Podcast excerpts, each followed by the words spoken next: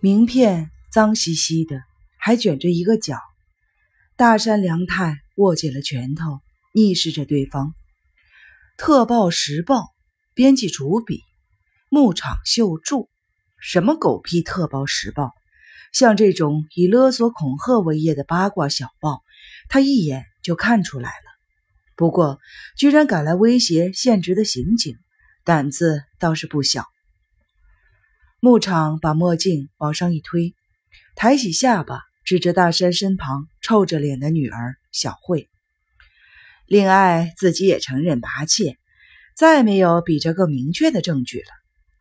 大山瞥了一眼小慧染成茶色的头发，松垮垮的水手服，黑袜子有一只滑落到脚踝。大山忍不住想骂女儿的冲动，开口说道：“那你的目的是什么？”要我拿钱出来，你才不写这篇报道吗？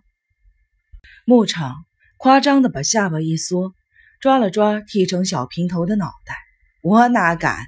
那岂不是成了恐吓？我在刑警面前可没那种胆子。大山好不容易才忍住想掐死牧场的冲动。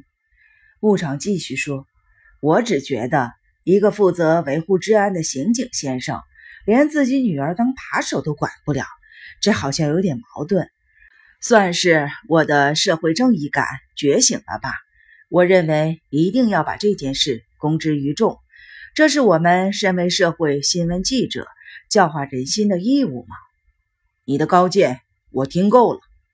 大山打断了牧场的长舌，想从沙发上站起，但小慧拉住了他的手：“喂，你想想办法了。”万一被学校知道就惨了，万一被报道出来，就连你自己也会混不下去呢。大山静静地扯开了女儿的手，重新坐好。他拼命按捺住想揍小慧的冲动。唯一的宝贝女儿，是从几时开始用“喂”来称呼她的？不过话又说回来，是那件偷窃事件，在当时应该已经摆平了。怎么会让这种狗仔队打听到了消息呢？而且这丫头居然还摆着臭脸给自己看，真是窝囊到哭都哭不出来的地步。换做平常的大山，早就掐着牧场的脖子把他轰出去了。可是关系到小慧的偷窃事件，就要另当别论了。他本来就是为了平时对女儿疏于照顾而心怀愧疚，因此无论如何。都不能让女儿背上扒手的污名，这不是因为自己是警察，而是因为他是小辉的父亲。那你到底想怎么样？大山从齿缝间挤出了这句话，不用听对方回答也能猜得到，铁定是为了搜查刺客调查这男子涉嫌恐吓的案子，想叫大山帮他解决。虽然他在四客有很多的熟人。但只因如此，就得替这种男人说情吗？光是想到这里，就令他心情沉重。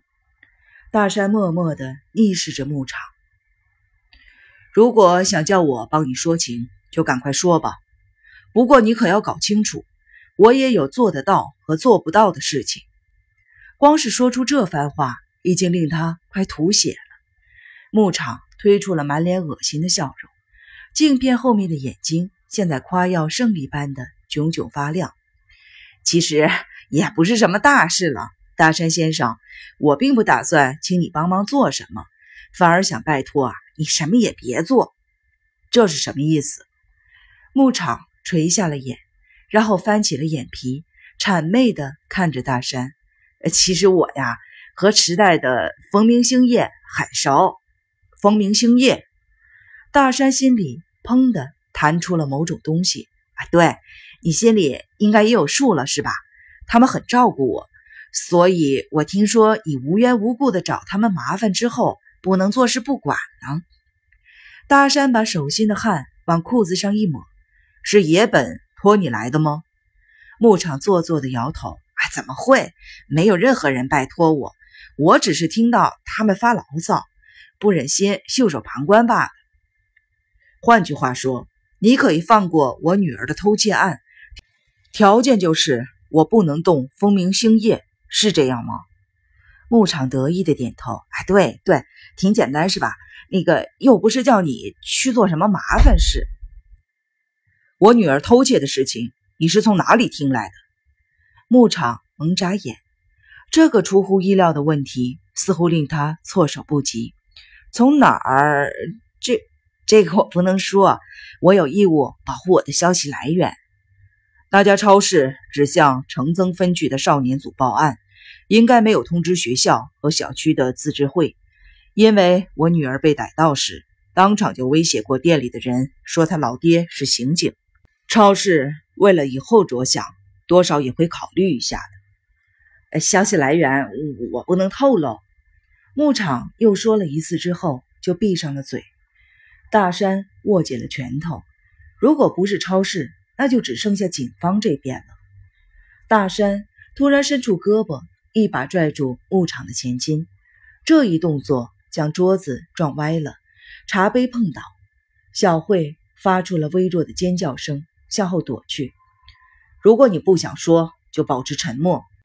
我只要知道你是在风明星夜唆使下傻乎乎的跑来就够了。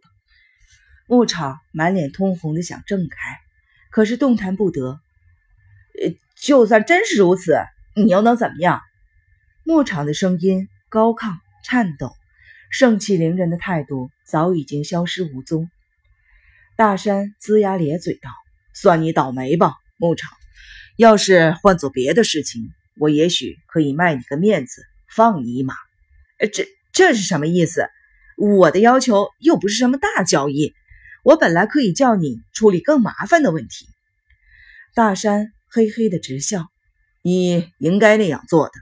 那样的话，你早已经成功的说服我了。牧场挑起了眉头，为了彼此着想，你还是乖乖的交易比较好。闭嘴，你这个无赖！你想写就写吧，尽管去将这事写在你的卑劣的八卦小报上。我会叫女儿负起责任，因为那是他自己造成的。纵使学校知道了，也是无可奈何。就算我在警界混不下去了，那也没有办法。不过，我绝对不会从现在的工作中抽手。唯有这一点，我要先声明。听懂了吗？无赖！牧场无力地抓住大山的外套袖子，面部僵硬地说：“可可是，你刚才啊，不是说好了要卖个面子给我的吗？那是我鬼迷心窍。那你女儿呢？你不管你女儿了吗？”大山再次拽起牧场的外套前襟，将他拉到几乎碰到自己鼻子的位置，体内的狂暴怒火不断的盘旋，狂乱的寻找出口。风明星夜的卑劣手段令他作呕。看到牧场眼中浮现刚才未见到的惧色，大山这才勉强的找回了一点自制力。我是个警察，先于我是个父亲，纵使为了女儿。我也不打算妥协，听清楚了就赶紧滚！大山就这样把牧场一路拖到了走廊，往玄关一推，牧场一头栽倒在狭小的拖鞋处，发出了窝囊的哀嚎，然后慌乱地趴在地上，摸着自己的鞋子。穿好鞋子，牧场手扶着玄关的玻璃门，愤愤地撂下了临别的赠言：“去你妈的！”到时候你哭着求着饶我，可不管你。话还没有说完，牧场身体已经有一半逃到了门外，仿佛为了泄愤，他狠狠地甩上了玻璃门。大山握紧了拳头，僵立在走廊上良久。虽然气得五脏六腑都要炸了，却有一种无力感梗在心头，令他几乎站不住。牧场肯定是野本派来的。但究竟是谁把小慧偷窃的事情透露给野本？城增分局的少年组当时曾故意刺激他，说要向总厅报告。老公，不知道什么时候，妻子梅子已经来到了身边，后面还站着小慧。梅子憔悴的脸恨恨地扭曲着，小慧的大眼睛闪着异样的光芒。母女俩的不信任。与责难化为无形的压力，几乎压垮了大山。大山不禁向后退去。我，对不起，原谅我。挤出这句话之后，他再也受不了了，穿上木屐便往外冲，差点当场老泪纵横。他猛地咬紧了嘴唇，穿过小巷，走向了商店街。虽然漫无目的，至少比待在家里好。没看到牧场，令他松了一口气。要是牧场还在这附近打转，大山一定会忍不住的扭断他的脖子。大山闯入风明星夜逼问野本之后，才过三天，没想到那票人立刻像找落魄拳击手攻击仓木那样，开始对大山展开了攻势。这倒不是什么坏征兆。对方是等于主动的招认，我锁定的目标是正确的。既然这样，一定要紧咬着不放。他甚至开始期待对方还会怎么对付他。大山驻足，弹子球店里溢出热闹的声光，繁华喧嚣的如同另一个世界。最前面那台机器前坐着一个身穿运动服的中年男子，男人的肩。被一个看起来还在念国小的女童环抱着，似乎正在撒娇催男人回家。大山朝那两个人望了一阵子，这才颓然的转身。他想起几年前自己和小慧也曾经有过那样的画面。拐进家门前的小巷，大山觉察在角落的路灯背后站着人，一惊之下，立刻提高了警惕。由于刚才陷入了沉思，反应慢了一拍。不过，那并不是让大山害怕的人，是小慧。大山愣住了，肩膀蓦地放松。小慧瞪着大山，令他心慌意乱。大山把手插进了长裤的口袋，想说些什么，却又不知道从何说起。小慧，我那个……勉强的挤出了几个字之后。大山突然很气自己，索性闭上了嘴。连女儿偷窃都管不住的刑警，确实不配当刑警。小慧嘟起了嘴说：“连自己的女儿都不肯袒护。”大山觉得好像有根尖锥在脊椎处又追又倒的，一时之间说不出话来。小慧继续说：“那么，女儿好友的母亲？”当然也不可能有特殊的待遇了。大山知道小慧说的是两年前的那起杀女事件，一想到他还在为那件事情记恨自己，心情顿时的为之黯然。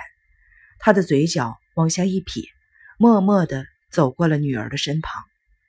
爸爸被小慧一喊，大山停下了脚，胸口如遭针刺。女儿已经很久。没喊过他一声爸爸了。大山缓缓地转身面对他，我也没有办法。我仿佛要阻止他。小慧说：“爸爸，你刚才很帅。”大山惊讶地打量着女儿，脑中一片混乱。小慧的眼中流出泪水，脸皱成了一团。